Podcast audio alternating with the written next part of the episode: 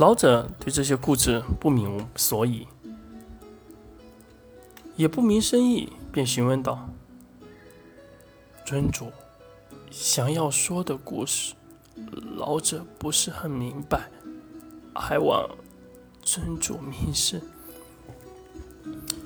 就在此时，空中原来已经存在的透明屏屏障之门，终于以忘记恶魔小鬼的撞击之下出现了。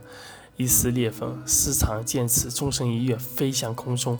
一对翅膀展开，竟然左翅为恶魔之翅，右翅为天使的翅膀。卢迅狼者当场大惊，愣在原地。他自然知晓这是什么，他比任何人都知道这是什么。这，只见斯查双手再次起势，原先的黑光在此刻。已然变成了一道极为耀眼的白光，直冲天际而上。那道空中透明大门的缝隙也随着白光的冲击而逐渐愈合。随着愈合的同时，斯查背后白色的翅膀也变得极为暗淡，而斯查的脸色却以极快的速度变化着，犹如两个人不同的意识在身体里搏斗一般。没想到，你。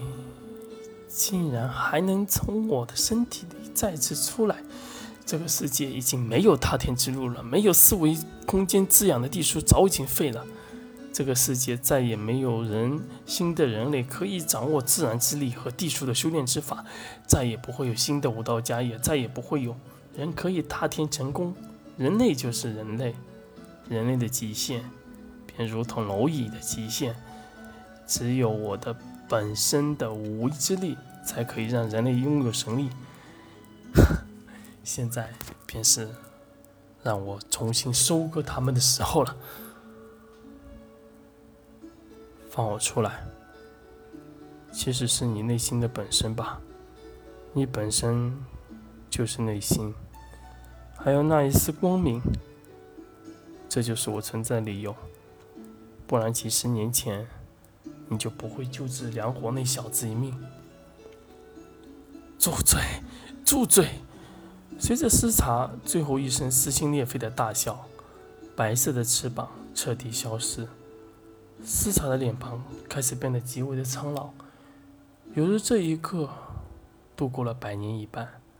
他的眼神变得极为的凌厉，双手朝天举起，再次一股黑光直冲天际。梁都城外，血红的晚霞正悄然的消退。